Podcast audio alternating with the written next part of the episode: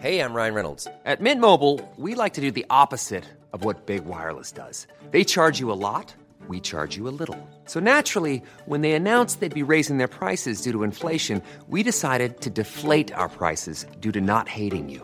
That's right. We're cutting the price of Mint Unlimited from $30 a month to just $15 a month. Give it a try at mintmobile.com slash switch. $45 upfront for three months plus taxes and fees. Promo rate for new customers for limited time. Unlimited more than 40 gigabytes per month. Slows. Full terms at mintmobile.com.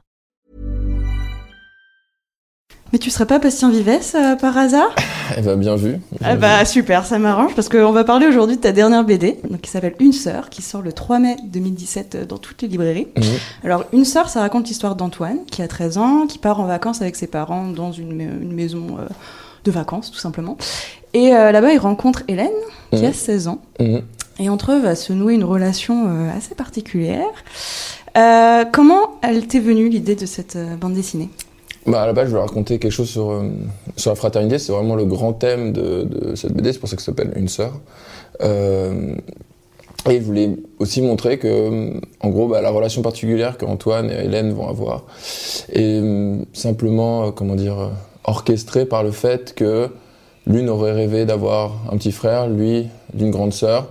Et ils sont un peu, ils se sentent un petit peu tous les deux seuls et ils vont avoir cette relation, alors qu'ils sont pas du tout frères et sœurs, mais euh, ils vont avoir cette relation euh, vraiment très particulière, une espèce de parenthèse enchantée qui dure une semaine. Et, euh, voilà.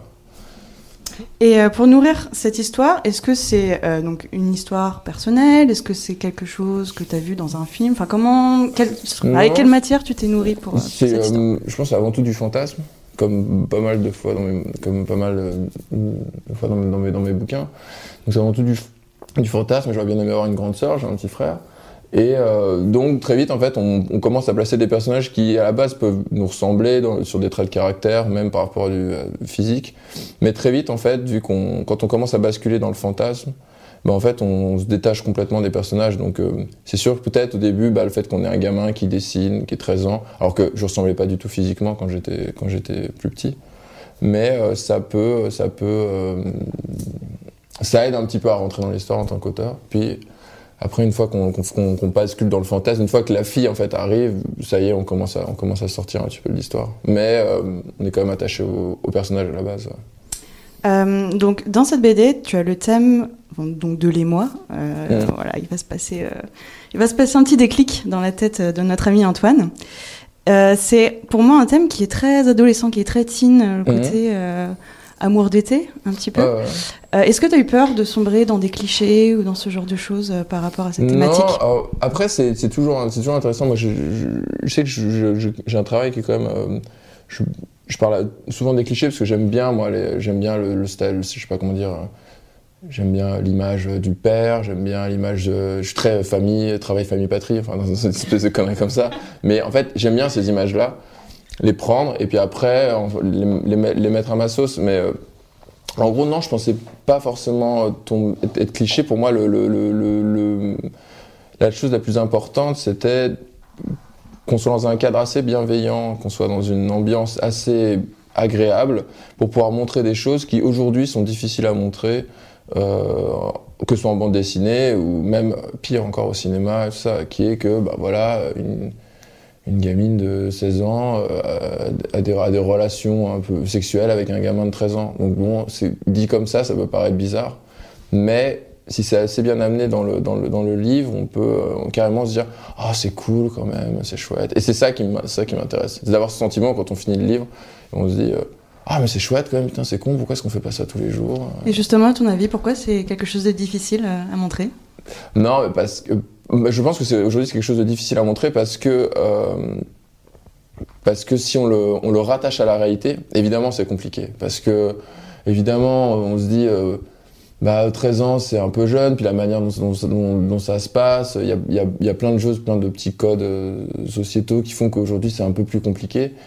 C'est- Ça a été beaucoup moins, je pense, dans les années 70. Et aujourd'hui, il y a des choses qu'on montre qui étaient impensables dans les années 70. Donc, bref, ça- on devient un petit peu plus, euh, aujourd'hui, euh, sur la question du sexe, on devient un peu plus comme les Américains, un peu plus espèce de- on est très bien pensant, on est euh, euh, caché ce téton, enfin voilà, tout- toutes ces choses-là. Et moi, ça m'intéressait de garder ce côté un peu cliché de la relation adolescente où les, gamins vous commencez à se tripoter, et puis à un moment donné faire un bon gros plan sur la sur la chatte ou sur les nichons ou sur la, ou sur la bite. Et puis voilà, c'est ça qui est, est important de pas passer à côté, quoi. parce que quand on est adolescent, évidemment, la première fois que j'ai vu une chatte, putain, mais j'ai l'image gravée dans ma tête, c'est, c'est- et donc je voulais garder ce truc-là, genre paf, le gros plan, euh, et, c'était important. ouais.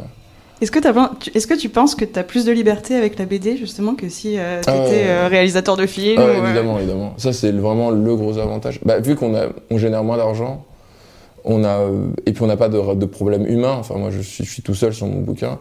Euh, Il n'y a, y a aucun souci avec ça. Par contre, euh, le, souci, c'est bah, quand je dis qu'on commence à devenir un peu bien pensant et tout ça. Par exemple, moi, j'ai un bouquin, j'ai fait un bouquin porno qui s'appelle Les Melons de la colère.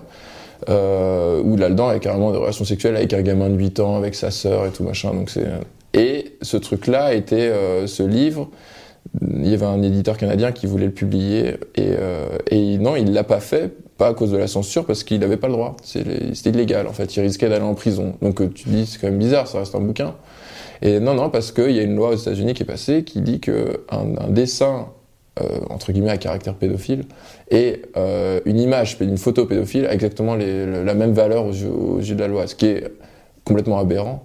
Euh, parce que dans un, il y en a, il y a un gamin, un vrai gamin qui, qui a été, qui a été euh, utilisé. Dans l'autre, ça, ça reste un dessin, donc j'ai envie de dessiner ce que je veux. Je fais un, un gamin qui se fait enculer par un lapin, n'importe quoi. Bah, en fait, euh, je peux le faire. Et, personne n'a été. euh, Et ça, c'est compliqué. Donc, ce truc-là arrive aux États-Unis, ce qui fait que, bah, en, gros, on se, on, on se- récupère tout ce qui se passe aux États-Unis, euh, mais avec 5 ans de décalage. Ce qui fait que je serais pas étonné d'ici quelques temps que ça devienne de plus en plus compliqué de dessiner ce genre de choses, quoi. Alors que, putain, c'est- c'est heureusement qu'il y a des exutoires là- là-dedans quoi. Sinon euh, sinon ce serait chiant. Enfin on, on raconterait quoi? On ferait des, on continuerait à faire des BD Wikipédia ou non mais tu vois raconter la biographie d'un énième connard que tout, tout le monde s'en fout. Bref c'était pas très intéressant donc euh, au moins. Du coup, par rapport à ce projet, est-ce que par rapport euh, au travail éditorial, tu as eu toutes les libertés ou euh, est-ce que tu as eu à défendre certaines choses? Non, euh, en gros, j'ai fait tout le bouquin avant de le montrer. En fait, j'ai fait avec mon, éditeur Didier Borg, qui était, euh, qui m'a toujours suivi à Casterman. À ce moment-là, il partait de Casterman, donc euh, j'ai continué à le voir un petit peu. Et je lui ai montré à, à la moitié du livre et à la fin du livre. Et puis, en fait, on a, pu voir le, livre ensemble. Et puis, une fois que le livre était fini, je l'ai présenté euh, à Casterman. Parce que c'est un livre que j'ai fait très rapidement. Euh, et euh, il fallait que je garde cette énergie-là. Euh, et, donc, donc, une fois que le livre était fini et qu'on le lit dans l'ensemble, le, livre est passé tranquillement. Et je trouve que c'est une bonne, une bonne manière. C'est quand même bien d'avoir son, le regard d'un éditeur quand même qui voit, le, qui voit le livre en train de se faire, qui m'a conseillé sur certaines scènes et tout ça. C'était intéressant. Mais, mais sinon, je pense que c'est, le genre de bouquin-là qui fait, qui qui fait très, très rapidement. Donc, euh,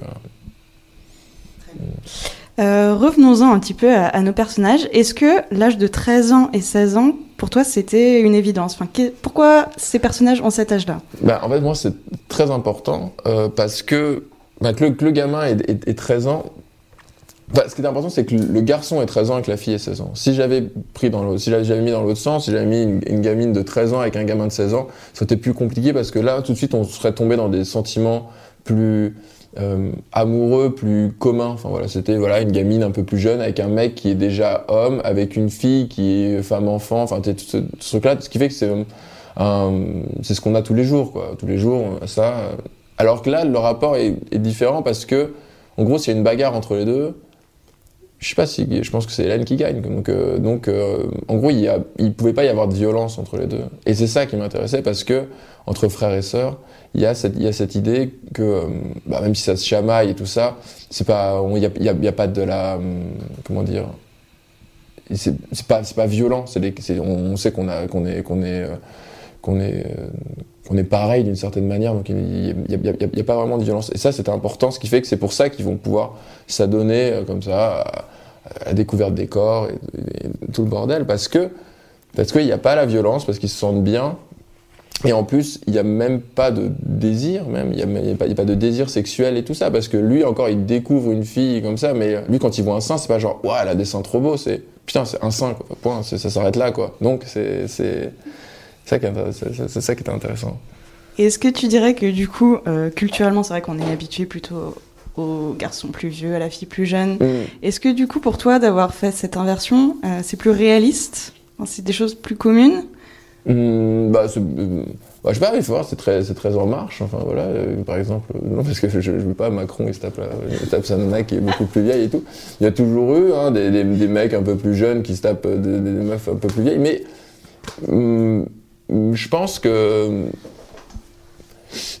je pense que c'est- c'est c'est- c'est intéressant. Je me demande si ça pourrait vraiment se passer dans la, dans la vraie vie. Parce, quand même, parce qu'en gros, quand t'as 3 ans de différence, quand t'es adolescent, euh, à part c'est une gamine qui est vraiment formée à 14 ans, qui ressemble vraiment à une nana avec un mec qui en a 18, bref, c'est compliqué. Mais pour les garçons, c'est dur. Je vois pas comment une, une nana de 16 ans pourrait triper sur un mec de 13. À part si vraiment il incarne une espèce de, de, de, de- comment dire, euh, des espèces de naïveté, de côté un peu euh, euh, vraiment le jeune. en fait, je sais qu'il y a toujours ce plaisir de déniaiser un peu, qui est toujours, qui est toujours agréable. Il y a un côté très pygmalion, en fait, euh, de Oui, la part voilà. d'Hélène. Ah oui, il y a- il y a- non mais il y a ce truc-là, genre elle va, elle va, le, elle va, le, elle va le déniaiser, mais c'est un peu comme le, comme, euh, euh, c'est pour ça que c'est un peu le côté comme le petit frère, mais tu vas lui faire faire un, un petit peu toutes les conneries. Ça, les, les- je pense que c'est quelque chose qui, qui, qui, qui, qui plaît un petit peu, qui pourrait être une, une- un début de fantasme un petit peu pour les filles. Donc, essayer d'avoir un petit peu ce, mais, mais c'est- ce qui est important, c'est qu'à aucun moment dans le, dans le bouquin, peut-être à la fin, parce que c'est à la fin où il y a vraiment la découverte vraiment des grands sentiments et tout, mais il y a cette, euh, il y a- ce comment dire, euh, sexualisé, vraiment, quoi. C'est vraiment qu'il n'y a pas vraiment de désir, enfin, il n'y avait pas vraiment de désir pour l'un et pour l'autre, quoi. C'est juste que, tiens, regarde, je vais te montrer un truc, et puis, euh, il se montre, quoi. Ce que j'ai trouvé intéressant dans ta BD, c'est que donc Antoine, on le voit grandir, mais ça prend quand même pas mal de pages. Il, enfin, il continue de dessiner ses petits Pokémon, euh, Ouais, même quand il fait des, Bah, des trucs avec euh, Hélène. Au début, au début, il commence à dessiner des Pokémon, et puis dès qu'il il est avec elle, le, le- le- le grand, la grande œuvre qu'il va commencer à voir, c'est de devoir faire son portrait. Et, euh, et il est là, et il n'arrête pas, il n'y arrive pas. C'est normal, un gamin de 13 ans, il n'y arrivera jamais à faire le portrait. C'est c'est trop dur au niveau du dessin, c'est très très compliqué. Et, en- et quand on prend le dessin d'une manière un peu sérieuse, et c'est très très dur d'arriver à, à avoir le- tous les détails d'un visage et tout ça. Et lui, il est là, il essaye, il essaye. Peut-être qu'à la fin, il réussit quand il lui donne, quand il lui donne cette espèce de lettre. Mais en tout cas, c'est, c'est- il va prendre un petit peu le temps, il va se détacher au fur et à mesure de, de- de- de son petit frère.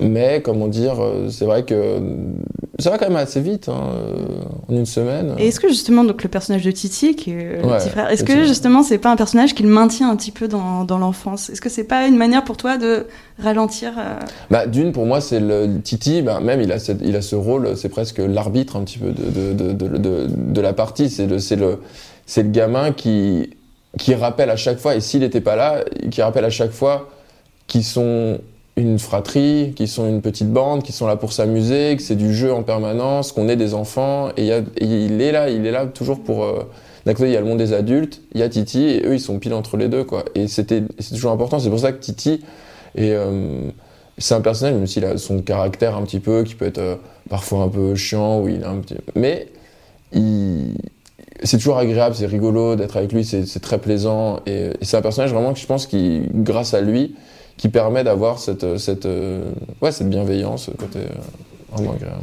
Parce que du coup, euh, tout ce qui est émoi, émoi c'est moins dans l'insouciance? Comment ça? En fait, Titi, c'est un peu, voilà, c'est l'insouciance, c'est euh, celui qui ramène euh, le côté, hé, coucou, on est là pour Ouais. rigoler, euh, c'est l'été. Est-ce que ça voudrait dire que du coup, quand nos, Ah. nos deux personnages ils s'éloignent, on est moins dans, dans cette légèreté? Euh, sûrement, il y a, un truc qui me plaît beaucoup, moi, c'est un truc qui me plaît beaucoup chez les filles, c'est euh, vraiment l'œil de la connerie. C'est euh, c'est pas le. C'est un œil où en fait tu comprends que c'est pas l'œil fou. L'œil fou il fait flipper tout le monde et ça c'est vraiment quand euh, c'est pas très ça fait très très peur. Mais l'œil de la connerie c'est un œil où en fait tu es en train de dire quelque chose et tu vois que t'as la personne en face qui vient de comprendre ce que t'as dit ou qui vient et qui dit ah ok d'accord il y a une connerie à faire et si tu veux on y va quoi. Et ça c'est euh, c'est quelque chose que j'aime bien et c'est quelque chose que Hélène a. Elle est toujours, elle a toujours cet œil où, à un moment même quand ils vont faire le, quand ils vont faire du vélo et que lui à un moment, bah, il lui prend par la taille et puis il va lui prendre un petit peu les seins. Elle fait ah ok vas-y on joue à ça. Et puis on sent que ça amène et qu'il y y a du répondant. Et ça il y a rien de plus agréable. C'est ce qui fait que pourquoi est-ce que ça, c'est quand je parle de, de séduction c'est que la séduction, c'est ça, c'est de, rebondir sur quelque chose, pas juste de faire des bons mots et de montrer à quel point t'es marrant ou t'es pas marrant, c'est de montrer que, genre, euh, ah tiens, tu proposes ça, vas-y, moi je te propose ça, et puis en fait, et tu, tu, tu, tu- tu, et tu fais ping-pong, et si à un moment, bah, tu, tu... Et ça, c'est vraiment le jeu, et ils sont dedans, et, et l'œil de la connerie, c'est assez agréable. C'est assez agréable. Euh, je reviens quand tu parlais du projet d'Antoine de dessiner le portrait d'Hélène.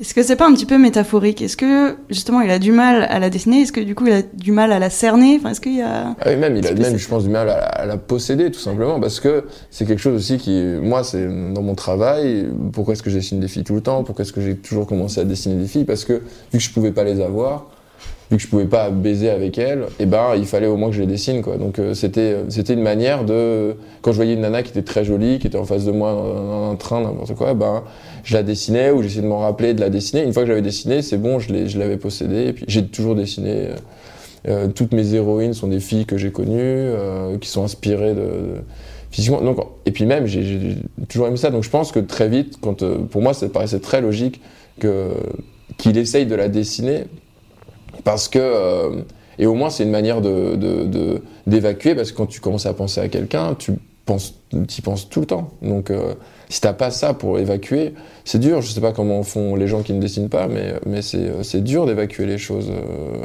autrement. Peut-être que tu frappes des gens, peut-être que tu, tu- je sais pas, peut-être que tu fais autre chose, peut-être que tu te détruis. Dites-nous. Comment faites-vous? Comment faites-vous? Je ne sais pas, mais en tout cas moi je moi je dessine.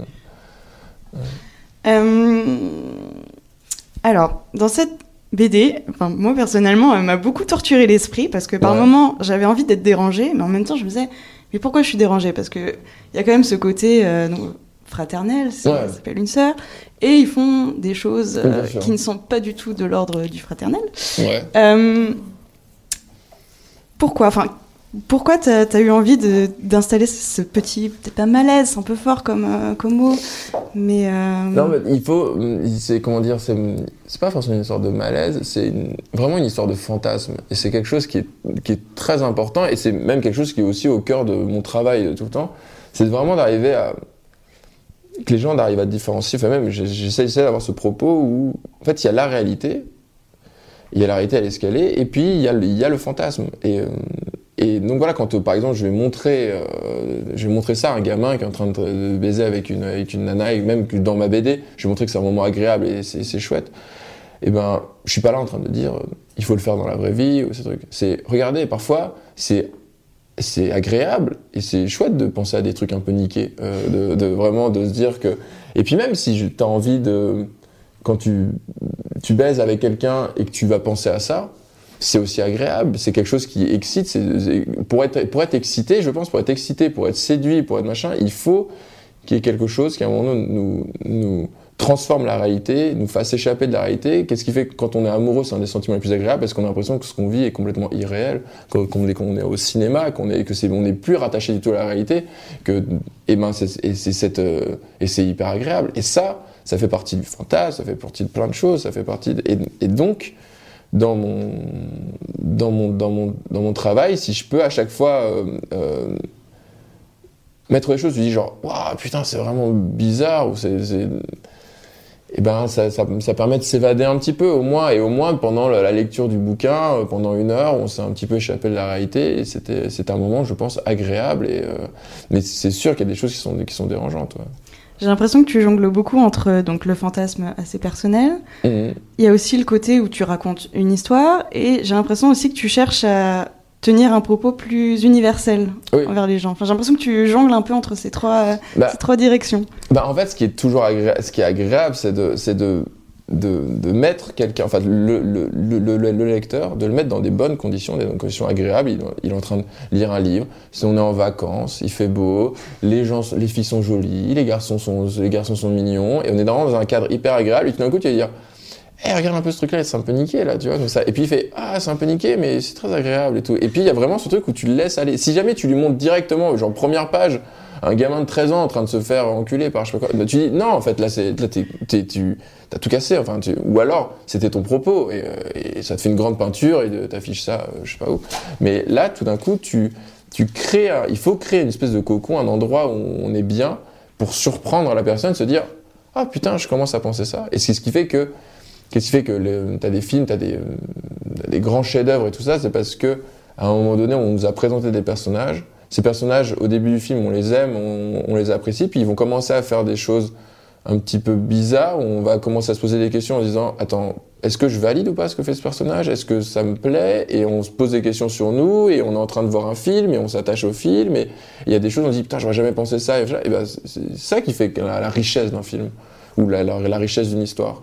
Là, et là, dans la BD, j'essaie de faire un peu la, la même chose, de d'amener euh, des gens qui parfois ont peut-être des, des- des avis peut-être un peu arrêtés sur, cer- sur certaines choses, sur cette notion de fantasme ou pas, et puis ben, de leur montrer, euh, de leur, de leur montrer ça, puis ils disent ah mais en fait je passais un chouette moment, c'était agréable. T'écris pour que les gens euh, ouvrent un petit peu leur esprit? Bah, je sais pas si c'est pour ouvrir les- les esprits, mais en tout cas, moi déjà, j'écris à la base pour moi, parce que moi déjà, l'inceste, moi, je, ça m'excite à mort. Je trouve ça. non, mais pas l'inceste dans la vraie vie, l'inceste ra- raconté, je trouve ça génial. Même tout, tout ce qui est, tout ce qui est, tous ces trucs-là, je trouve ça, ça fait toujours des histoires incroyables, quoi. Quand euh, machin a couché avec machin, et que. En fait, quand, même quand tu, tu transgresses, quand quand t'es dans une histoire, quand dès qu'on transgresse quelque chose, qu'on fait quelque chose qu'on n'a pas le droit de faire, eh ben, c'est- déjà agréable à lire. Parce que tu dis, ah, ça y est, putain, je suis en train de transgresser quelque chose. Que même un personnage va dire un gros mot, et ben, tu dis, ah, putain, c'est trop chouette, il a dit un gros mot, et alors qu'on n'a pas le droit de le dire, dès que t'es gamin et tu commences à comprendre ça, euh, c'est trop bien.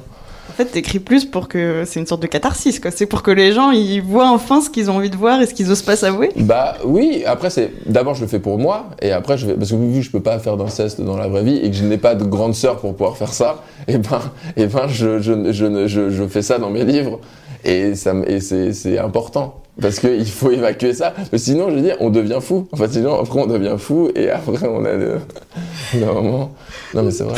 Donc finalement, je pense que dans tous les hôpitaux psychiatriques, il faut que les gens écrivent. En fait, c'est ça, Mais c'est la thérapie. Évidemment, je pense que, mais c'est pour ça qu'il y a énormément de thérapie qui passe par le dessin, par l'écriture, par toutes ces choses-là. C'est hyper important. Mais je, je dis bien, c'est pour ça qu'il faut toujours un peu différencier les deux. C'est toujours le grand c'est toujours, c'est toujours ce même grand débat qui est avec la censure, avec tout ça. C'est comment est-ce que tu, tu... C'est un truc qui te chagrine, j'ai l'impression, Hein la censure. C'est un truc qui te chagrine, bah la oui, censure. parce que parce que c'est quelque chose qui est dans mon dans mon dans mon c'est dans mon travail donc euh, je, je, je suis directement euh, il y a ça puis il y a plein de il y a plein de bouquins que j'adore et qu'on ne peut pas forcément lire qu'on peut pas ils sont très compliqués mais euh, et ça je trouve ça toujours un peu dommage Par rapport à une sœur, en fait, t'as des personnages qui sont adolescents. Ce qui fait que ton lectorat va quand même sans doute être très adolescent. Et à ton avis, comment ils vont recevoir euh, ça, bah, ça, BD ça aussi je me suis quand même posé la question de savoir parce que c'est quand même compliqué moi j'ai j'ai j'ai j'ai 33 ans donc j'ai la, j'ai la vision d'un mec de 33 ans et même si j'essaye de me replacer dans l'enfance c'est c'est toujours un peu évident, c'est pas euh, forcément évident. Euh, je sais pas, moi je pars du principe que même s'ils comprennent pas, c'est pas très grave en fait, parce que c'est important de, voir des choses et même on les a pas compris, euh, on les a, les a pas comprises. Alors au moins on les a dans la tête et ça nous a titillé. Je sais pas, peut-être que moi, je me souviens, par exemple, quand je dessine, même quand je dessinais de- de- dans mes BD, parfois, il y a des meufs à poil ou des, ou des, scènes de cul. Et puis, t'as des gamins qui fait ah, Monsieur, faut pas dessiner ça. Hein. Ah, monsieur, euh, et tu dis. Enfin, c'est rigolo parce que c'est ce que leur dit leur- leurs parents. Et, mais quand même, un gamin, chaque fois que tu lui montreras un bouquin, bah, quand il y a la scène de cul, bah, il reste dessus et il ferme le bouquin, il regarde, il rouvre le truc, et c'est normal, et ça fait partie du. Je pense qu'au moins, les gamins, même s'ils comprennent pas forcément toute la subtilité de l'histoire, ils apprécieront les scènes de cul. Voilà. Je me dis ça. Non mais au moins ils sont là, ils sont contents, ils ont vu une fellation, ils voient une fellation, ils sont là ils C'est une. BD qui vont se passer sous le manteau et qui vont se le ramener à la vraiment, Si récré. je passe ça sous le manteau, euh, c'est qu'il y, y a- y peu de choses. Mais au moins, ça va être chouette parce que cette BD, elle va traîner, euh, elle va, elle va traîner sur la table du salon. Et puis pendant que les parents euh, sont en train de machin, le gamin, il va être en train de mater le truc et il se dit merde, je suis dans le salon avec mes parents en train de mater une grosse fellation et c'est chouette, c'est rigolo. Bon, on va voir. hein. Ça tisse des liens. Ah ben ouais, c'est, euh, il se dit merde, putain, je. Comme quand tu regardes un film avec tes parents et que tout d'un coup il se passe une scène un peu cul, euh, tu sais pas comment tu dois réagir. Est-ce qu'il faut que tu montres à tes parents que t'es choqué ou est-ce qu'il faut que tu. Tu commences à te masturber enfin. Je pense qu'il faut feindre l'indifférence. Non, ouais, faut. faut je sais pas. Ouais, faut regarder la tête des parents, c'est rigolo. Mais même après, non, mais même, juste, il faut que tu, tu regardes, tu regardes des trucs, c'est rigolo. Euh, donc moi j'imagine un lectorat adolescent, mais toi à ton avis, à qui ça va le plus parler ce genre d'histoire? Ah, pour l'instant, je pense que ça parle énormément. Bah, c'est comme tout. Hein. Vu qu'on est un point de vue, on a le point de vue d'un garçon euh, bah, je pense que ça parlera peut-être directement aux mecs qui sont un peu concernés, qui ont, enfin aux gens qui ont vécu ce genre de choses-là, ça leur parlera. Donc que ce soit les petites meufs ou les petits mecs qui ont vécu un peu ce genre de, de trucs touche pipi, ça leur parlera. Euh, peut parler aux gosses, hein, je sais pas, ça peut parler un peu à, un peu à tout le monde. Ça parlera aux vieilles personnes qui, sont- qui se souviendront. C'est générationnel, c'est beau. Ouais, non, mais après, c'est assez universel, c'est toujours la rencontre d'un homme et d'une femme, donc euh, ça, ça, ça parle à tout le monde. Et cette BD, par rapport à toi, toutes les BD que tu as, pu, euh, que t'as pu écrire, disons sur une échelle qui va de euh, Dans mes yeux au euh, Melon de la colère, Ouais. où est-ce que tu la situes? Ah, euh, où est-ce que je la situe? Bah, Pour moi, elle, elle ressemble assez à. Dans la manière dont je l'ai faite et le machin. Alors, même si c'est pas un de mes, un de mes al- les albums que j'aime encore beaucoup, mais bon, c'est pas grave. Mais euh, le, Pourquoi? le- Non, mais le goût du chlore, parce que je l'avais fait quand j'étais un peu plus jeune et que vois- j'y vois plein de défauts. Mais au moment où je le fais, dans la manière dont je l'ai faite, ça m'a fait penser un peu à ça, parce que le goût du chlore, je l'ai fait aussi pendant un été, en, en trois mois. Et cette BD, je l'ai fait pendant un été, en 3-4 mois. Donc, euh, le côté un peu, on va vite, on va à l'essentiel, une urgence un peu une dans ta manière urgence, et d'écrire. on va dessiner vraiment les choses qui nous intéressent, et on s'em- et on s'embête pas avec le superflu. Ça m'a fait penser un peu à ça. Et après, par contre, dans les thèmes, oui, c'est une espèce de euh, melon de la colère, mais en plus, euh, en plus nouvelle vague. Voilà. Nouvelle vague, donc euh, Ouais, le cinéma. peu plus- non, mais côté euh, la plage, euh, la plage, euh, petite bourgeoisie, enfin euh, le côté un petit peu, il y a pas, on parle pas trop de social, euh, voilà. Regardez cette fille comme elle est belle et que vous voudriez tous la baiser, mais que c'est moi qui la filme, tu vois. La nouvelle vague, c'est un peu ça. C'est une inspiration pour toi, euh, le cinéma? Ouais, ouais, quand même. ouais, je- cinéma beaucoup. Puis là, essentiellement, euh, ces derniers temps, euh, quand même, je me suis fait pas mal. bah, surtout Claude Sauté, j'arrive pas trop. je décroche pas trop, qui, me- qui plaît vraiment beaucoup. euh, dans sa manière de raconter, dans sa manière d'être juste dans la vérité et tout ça, c'est très beau. Bah, Rien que dans ta manière de dessiner, en fait. Enfin, je trouve qu'il y a un côté très, très cinématographique. Ah ouais, les cadrages et tout Ouais, ça, tout à ouais, fait. je, je, je, puise beaucoup. Enfin, mon œil euh, s'est beaucoup euh, exercé. Enfin, exercé. J'ai regardé pas mal de films. donc, euh. Est-ce qu'il y a quelque chose dont tu es fier par rapport à cette BD Euh, la chose dont je suis fier, euh, comme tout, bah, comme à la fin de Paulina, tout ça, c'est euh, pour l'instant, quand j'ai fait lire la BD, les gens ont compris la BD. Et ça, c'est quelque chose dont je suis assez fier parce que c'est le plus gros challenge, c'est savoir si tout ce que tu as envie de faire passer, si les gens le comprennent bien. Et euh, pour l'instant, les gens ont compris euh, dans les, premiers retours que j'ai. Après, ils aiment, ils aiment pas, c'est pas très grave, mais au moins, ils, ont, ils ont compris. Ils ont compris ce que j'ai voulu raconter, ils ont compris. euh, et ça, c'est. euh, ça, j'en suis très content. Sinon, après, les choses dont je suis fier. ouais, c'était plus, ouais, c'était plus les objectifs que je m'étais fixés, ce que je, ce que je te disais à, propos de, de, de comment dire, est-ce que de, montrer des images qui peuvent être choquantes, et, mais d'arriver à le faire d'une manière que ce soit pas, que ce soit pas choquant. Et ben ouais, je, suis content quoi. Mm. C'est intéressant parce que en fait, un auteur qui a envie un peu de véhiculer des messages un petit peu. Enfin, t'écris pour une raison. T'écris pas juste pour euh, l'histoire. T'as envie de faire passer quelque chose à tes lecteurs. Ah bah après c'est alors je sais pas si on- j'espère que beaucoup d'auteurs sont comme moi mais Ah, je suis pas je suis pas hein, sûr, je suis pas sûre. mais qui je pense c'est intéressant de raconter quelque chose déjà et si on raconte quelque chose c'est d'être quelque chose qui doit être intéressant et pertinent Euh, et j'essaye d'aller raconter quelque chose qui, qui où les gens puissent se, se retrouver dedans et tout ça je, je sais qu'en ce moment il y a une grande mode euh, je sais pas des, des BD Wikipédia euh, j'en parlais tout à l'heure mais voilà qui vont juste des euh, reportages. Qui vont bah, encore des reportages et tout ça, pourquoi pas, mais je sais pas, mais des espèces de BD où en gros si je si je lisais un article Wikipédia, un article Wikipédia ou si je lisais la BD, j'ai exactement les mêmes informations et les mêmes émotions et tout ça. Donc en fait, ce genre de BD là, qui pour moi ne sont vraiment pas intéressantes, parce que on a un autre médium qui est qu'on est un médium artistique et donc on doit essayer de faire passer, euh, d'aller- chercher parfois une vérité, d'aller chercher une émotion, d'aller chercher des choses qui,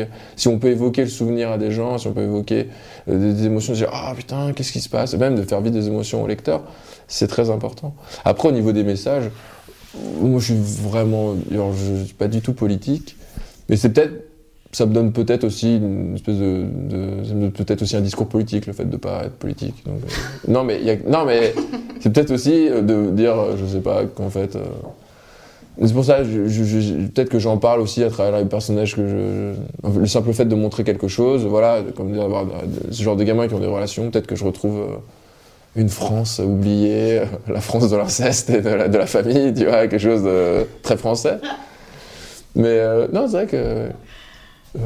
Donc pour toi, l'art, l'art, il ne peut pas être historique, il peut pas. Comment? Enfin, j'ai la sensation, la sensation que pour toi, l'art ne peut pas être euh, historique. Enfin, c'est un non, truc. non, non, euh, je dis pas ça, je dis pas ça, parce qu'il y a des, il y a des, de- de- d'extraordinaires films qui ont été faits euh, de manière historique et tout ça. Mais je parle juste de, euh, en fait, des BD qui ne sont que, quand je dis Wikipédia, c'est que juste informative. C'est que on va juste vous dire, ok, alors euh, tel euh, tel connard, il, il est né à ce moment-là, il a rencontré cette meuf, après il a machin, et après il est mort. Voilà. En fait, on raconte l'information, mais vraiment de savoir pourquoi est-ce qu'il fait ça, même ou même ses émotions, les sentiments, qu'est-ce qui se passe, les, les, les- les- les- la dramaturgie, tout ça. Et en fait, on l'oublie complètement sous prétexte de ah j'ai lu cette BD, j'ai appris des choses. Putain, mais qui lit des BD pour apprendre des choses? Enfin, je veux dire, c'est Et pourquoi idiot. pas? Ça peut être une manière plus ludique d'apprendre des choses que euh, d'ouvrir. euh, ça peut être une manière ludique, mais je trouve ça euh, assez dommage euh, de pas exploiter un médium euh, aussi. Si je vais apprendre des choses, j'apprends mille fois plus en lisant un article Wikipédia. J'aurais perdu, j'aurais, je l'aurais lu en un quart d'heure, dix minutes, et j'aurais perdu, j'aurais pas perdu 45 minutes à lire cet, à lire cet album. Euh, Mais si t'apprends des choses, tu perds pas ton temps. Si j'apprends des choses, on perd pas son temps. Mais alors, à quoi ça sert de, de, les dessiner? Enfin, je veux dire, c'est avec le dessin, on fait aussi véhiculer des émotions. Si c'est pour ne pas en véhiculer, bref. Ce que je veux dire, c'est que le, le comment dire, on est dans un médium artistique. Et c'est intéressant de quand, euh, en fait, quand tu, tu fermes un livre ou tu, tu viens de finir un film, tu l'as pris avec toi, tu l'as avec toi, et tu y réfléchis et tu, tu fais le, tu vois pourquoi est-ce que tu as réagi de telle manière à telle chose. Alors que quand je lis euh, ce genre d'album ou ce genre de choses, bah en fait, quand tu lis un truc un peu Wikipédia ou même du genre de, une histoire qui, en fait, quand t'as fini, tu dis genre ah bah c'était intéressant, c'est rigolo ce qui lui est arrivé quand même. Il avait, un- il était malade et puis il est plus malade, donc voilà. Et bah voilà, c'est pas. En fin de compte, tu fais bon, bah ok, j'étais un peu extérieur à tout ça, puis j'étais spectateur, et c'est quand même dommage d'être spectateur. Euh, Bah, si ça peut te rassurer, moi, une sœur, il m'a suivi pendant plusieurs Ouais, jours bon, et j'ai beaucoup, beaucoup cogité Ah, euh, là-dessus. Donc, euh, j'invite les lectrices à aller euh, dans les librairies le 3 mai prochain Ah, ouais, pour aller jeter un petit coup d'œil à une ok. Merci beaucoup, Bastien. Bah, À très bientôt. merci à vous. Ça marche. Botox Cosmetic, out of botulinum toxin A, FDA approved for over 20 years. So, talk to your specialist to see if Botox Cosmetic is right for you. For full prescribing information, including boxed warning, visit BotoxCosmetic.com or call 877-351-0300. Remember to ask for Botox Cosmetic by name. To see for yourself and learn more, visit BotoxCosmetic.com. That's BotoxCosmetic.com.